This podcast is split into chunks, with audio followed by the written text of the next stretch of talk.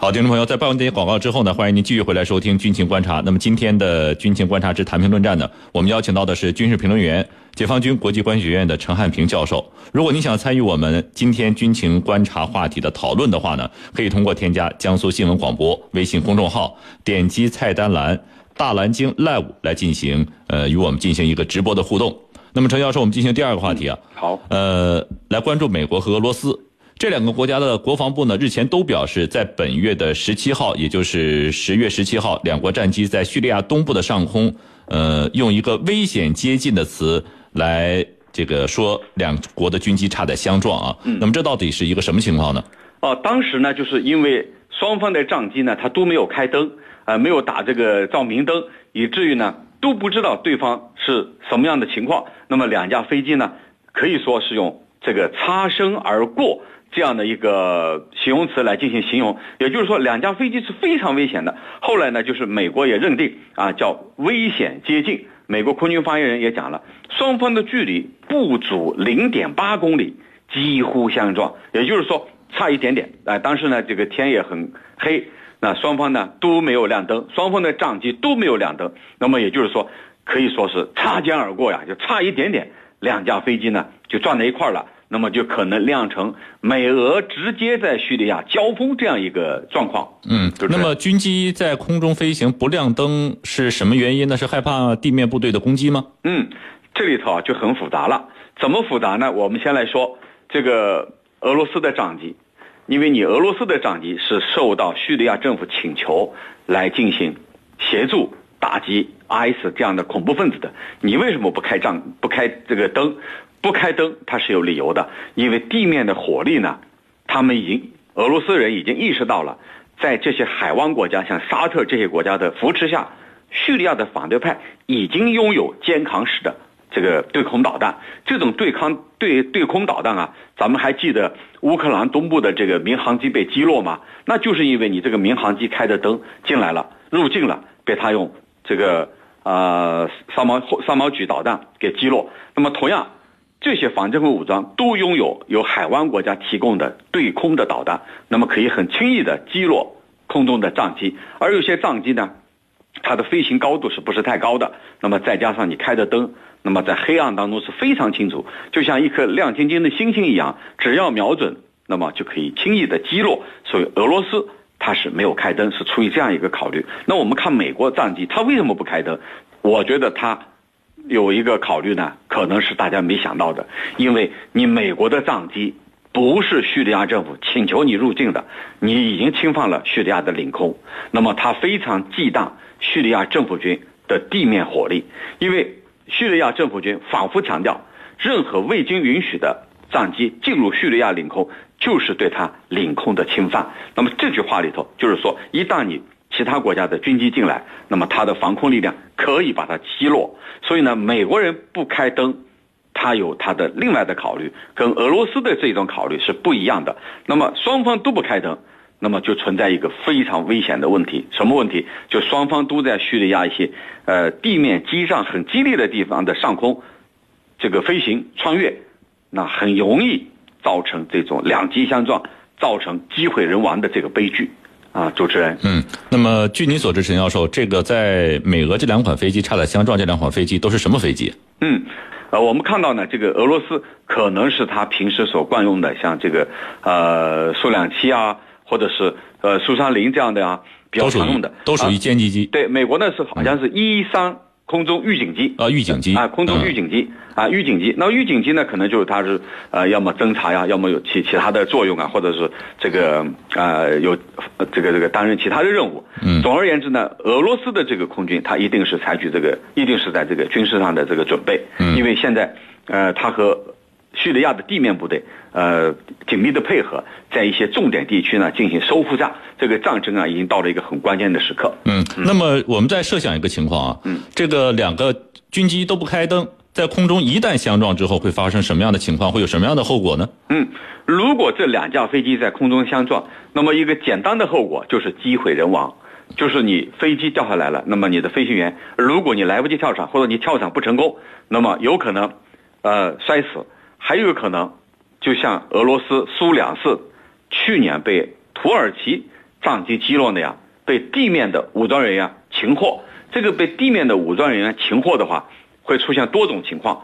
一个要么就是被处处死，要么呢就是被抓了以后作为一个筹码。那么如果像美国的飞行员落地以后进入 IS 手里的话，我认为情况会非常复杂。如果进入反对派手里，可能呃还好解决，因为这些反对派他的背后是西方势力，那么有海湾国家，那么他可能会交还给美国。但是如果说被 IS 极端势力或者说努斯拉阵线基地组织这些抓获的话，那很显然会成为他们手里的一个非常大的筹码，来羞辱美国，以至于呢迫使美国停止对他们的打压行动，迫使美国撤离这一地区，这样的可能都不完全排除。因为美国人非常看重他的飞行员的这个生还的问题的。如果落入到 IS 手里啊，我相信整个美国都会被搅得不得安宁。啊，主持人，嗯，那么这个像两个国家这种超级大国这种这个军机相撞啊，嗯，呃，我们知道的就是以前在我们南海这个战斗英雄王伟和美国的 EC 三是吧，还是 EP 三？对，美国侦察机进行相撞，最后导致了一个很严重的后果。那么美国和俄罗斯之间有没有过这样的情况呢？在历史上？呃，在历史上就是近代就是这些年来。还没有过，因为毕竟啊，这是一个非常非常非常严重的事态，嗯，必须呢，这个双方要进行呃事后要进行充分的沟通谈判，要不然很有可能就变成兵戎相见，嗯，如果管控不好的话，处理不及时的话，它是很危险的，因为美俄我们知道它都是两个军事大国。都有很尖端的武器来瞄准对方，或者是对方的盟国。那么一旦他们动争、动起真格了，一旦无法管控这种分歧，那么后果是很难想象的。主持人，那么另外陈教授呢？我们也注意到这条新闻，就是说，呃，事情发生之后，美国居然向俄罗斯道歉了。这这这应该说在之前是很少见的，这是为什么呢？啊，那么美国这一次啊一反常态啊，主动出面道歉，而且在第一时间做出道歉。我分析啊，有这里头有多种因素在里头。那么第一种因素就是你美国人，你的战机或者你的侦察机啊，EP 啊，你的侦察机进入这块儿。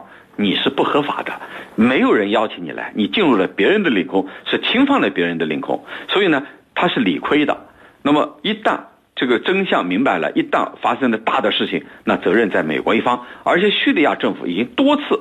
放出风来，如果谁进入我的领空，未经我的许可，未经我的同意，对不起，一概视为是侵犯，是来犯之敌。所以这个已经讲明了。那么你美国人在这种理亏的情况下，赶快道歉认错，这是第一。第二就是避免误判，因为我们知道俄罗斯在叙利亚的行动它是公开的，他在像一些地方和叙利亚政府军并肩作战，呃，协助叙利亚政府军来打压 IS 和反对派武装，它是公开的。那么你美国。偷偷摸摸的进来，对吧？出现的任何意外，那么自然你的后果是由你美国方面来承担。那么俄罗斯是在明处，你美国在暗处。现在快出问题了，那你美国要给一个姿态。那么同时呢，也避免俄罗斯出现误判，避免俄俄罗斯认为你美国是故意在跟我对着干。所以呢，他要为了避免。俄罗斯对美国出现误判，所以主动道歉，尽快道歉，第一时间道歉，我们就可以看出来。那么第三个，我觉得啊，俄罗斯的俄罗斯人的作风和态度，大家都很清楚。你看，从去年土耳其击落俄罗斯的苏两次战机以后，我们看出来，啊，普京是做出怎样的反应，大家都能看出来。所以他很忌惮俄罗斯人下一步会采取举动，所以干脆这个两国之争啊，和为贵。赶快道歉，赶快解释，说明问题，解释清楚，来取得俄罗斯方面的理解，避免俄罗斯因此对他产生一种误判。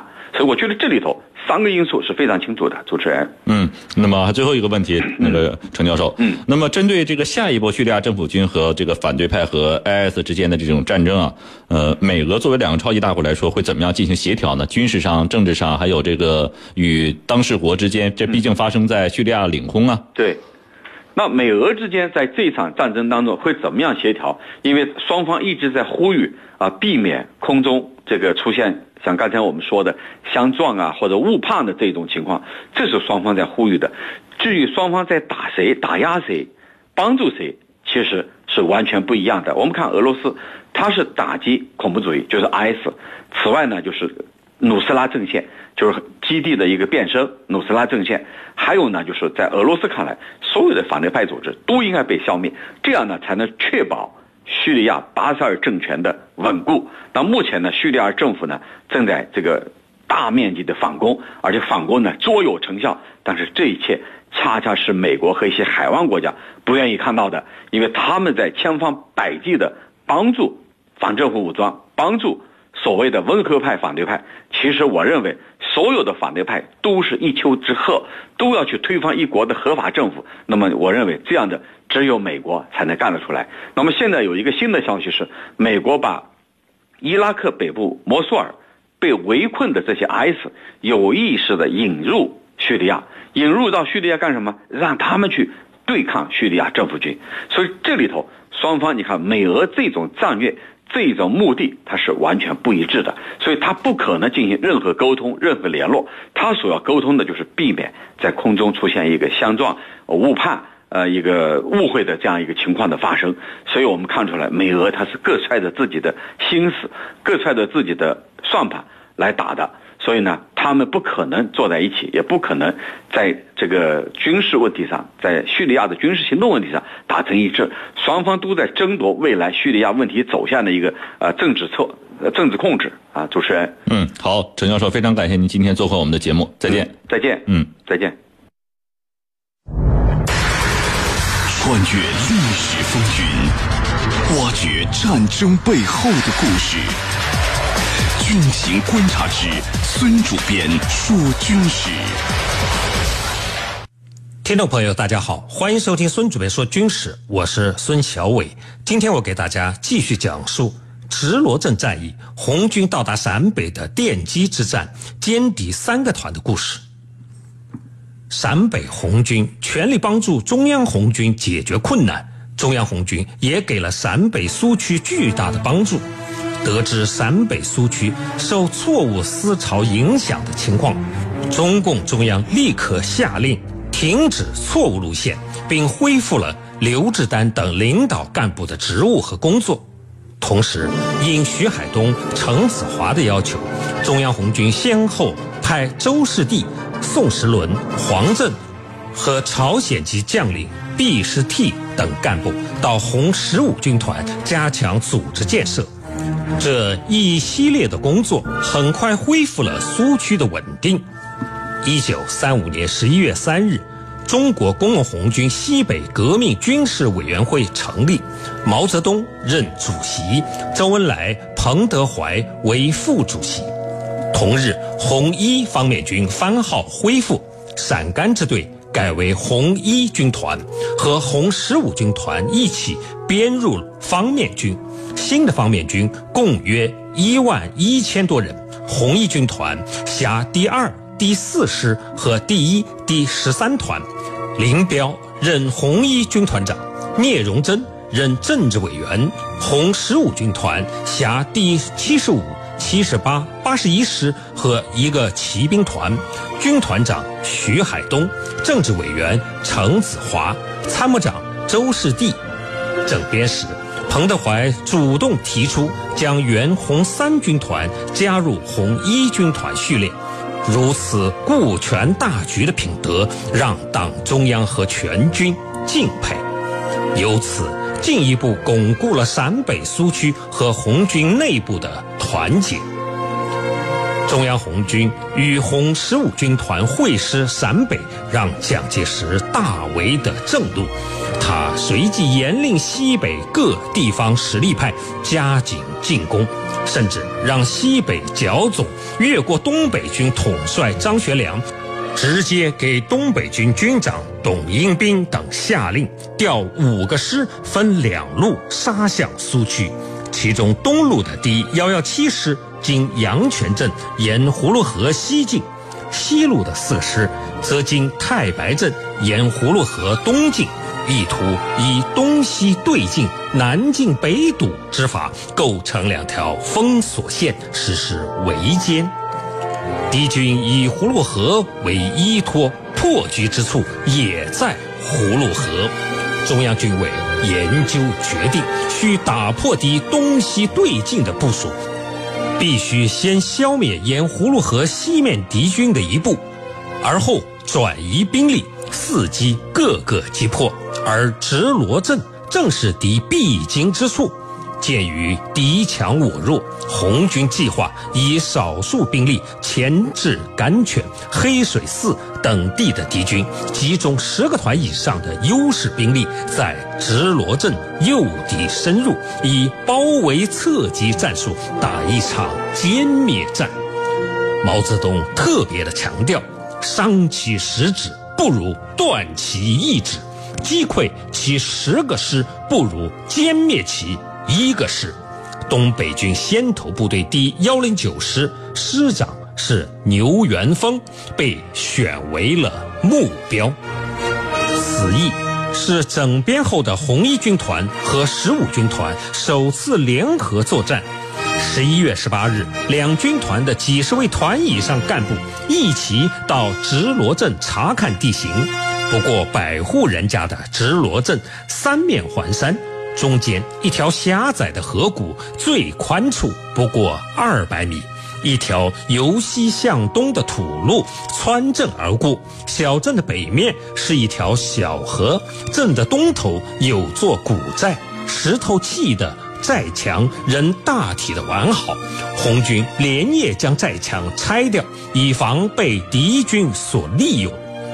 十一月二十日，在飞机的掩护下。第幺零九师辖两个团，兵分三路，沿葫芦河谷及南北山地直扑直罗镇。该部与红军长期作战，积累了一定的经验，不仅沿河谷和两侧山地行军，而且边打边搜索，以防遭到伏击。不过，红军诱敌更有章法。索性放弃了两侧的山地，造成并无埋伏的假象。到了二十日的晚上，第幺零九师全部进入了直罗镇预设的埋伏圈。十一月二十一日拂晓，南线的红十五军团首先发起了攻击，徐海东亲自指挥，七十五师从西南和正南方。七十八师从东南方三路夹攻，很快就攻占了直罗镇以南、除镇东土寨外的所有敌军的阵地。敌军往北退却，爬到半山腰时，北线的红一军团突然开火，从正北和西北方向将敌军压下北山。十四时，红军两路合攻。已将直罗镇北山和南山守敌的大部歼灭，直罗镇也被占领。此时，第一师长牛元峰及残部五百多人逃到了镇东的土寨。红军拆毁寨墙，却没有破坏土堡，敌军就用石头构成了临时的工事，固守待援。此时，第东西两路援军已迫近了直罗镇。第幺零六师已到了黑水寺，红军立刻调整作战。十五军团八十一师一部阻击西援之敌幺幺七师，红一军团则向北回师黑水寺。结果，第幺零六师在得知了幺零九师被围歼以后，竟夺路而逃。红一军团冒着大雪，一路杀到了太白镇张家湾地区，消灭了幺零六师的一个团，击溃了该师。如此凌厉的攻势，令敌军完全没有想到。二十三日，敌剩余的各部便纷纷沿葫芦河撤退。直罗镇土寨里的幺零九师残部苦撑待援无望，二十三日午夜分路突围，结果在二十四日上午被红军全歼，师长牛元峰阵亡。直罗镇战役。持续了三天，歼灭东北军一个师又一个团，俘虏五千三百多人，缴枪三千五百多支，痛快凌厉地粉碎了敌人对陕甘苏区的第三次围剿，为党中央奠基西北打开了新的局面。跋涉万里，仍战力强悍的红军，给张学良以极大的震撼。让他深刻地认识到，围剿红军不过是蒋介石削弱异己的手段。战后，红军对俘虏的教育和沟通，更促使张学良和东北军的立场逐渐发生了转变，从而对后来的西安事变、抗日民族统一战线的形成产生了深远而积极的影响。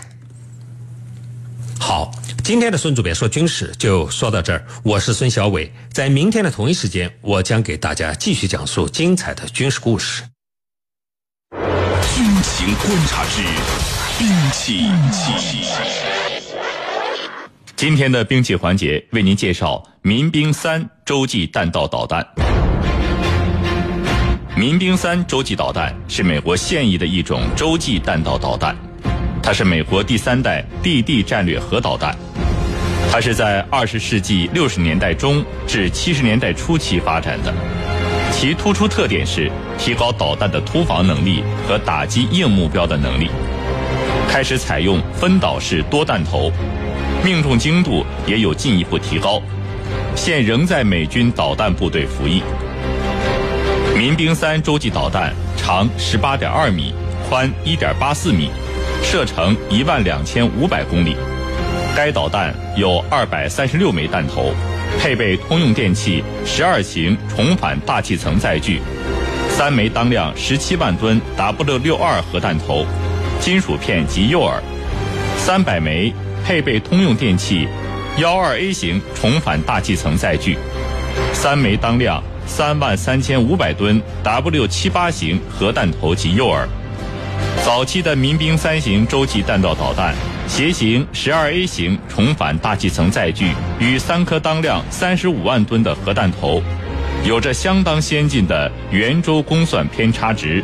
继续改良民兵三型洲际弹道导弹准确度的计划开始于一九八二年，并在一九八七年完成。它除确认了导弹电脑中软硬体所造成的准确度上的误差外，按照要求完成在准确度的百分之二十五的改进，其他的改良称为一丁之距计划。改良了民兵二型及三型洲际弹道导弹的发射与控制装置。目前五百五十枚民兵三型洲际弹道导弹完成部署。好，听众朋友，因为时间的关系呢，今天的节目就到这里。感谢您的收听。如果您需要和我们进行交流的话呢，可以通过九三七军情观察的微博、微信和我们进行联系讨论。想要了解江苏广播的更多精彩节目以及互动内容的话呢，欢迎您在各大手机应用市场下载大蓝鲸客户端。我们明天再见。沉默不再是金，我们期待你的声音。处处都是舞台，直播张扬你的个性。江苏广播大蓝鲸主播秀海选报名开始啦！十月十八日起，下载大蓝鲸 APP，填写个人信息即可参赛。著名 DJ 辅导，广电媒体推荐，加盟主播天团，绽放网红精彩。了解报名方式及比赛详情，敬请下载大蓝鲸 APP。别提醒：我们的大蓝鲸，蓝天的蓝，鲸鱼的鲸，就是大海里的蓝色鲸鱼哦。聆听，思考，思考，表达，分享，分享。资讯无处不在，新闻创造价值。江苏新闻广播，南京地区 FM 九三点七，苏南地区 FM 九五点三。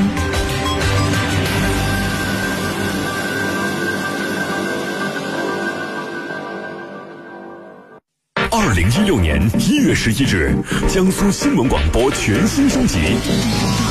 晚间七点三十到八点，亮眼天下，颜亮为您破解新闻江湖的纷乱迷局。晚间八点十分，新闻最有数。什么新闻让你欲罢不能？马丽雪豪最有数。晚间九点十分，老时间老朋友，新闻故事，铁坤与您不见不散。江苏新闻广播，南京地区 FM 九十三点七，苏南地区 FM 九十五点三。二零一六全速奔跑，为你出发，出发。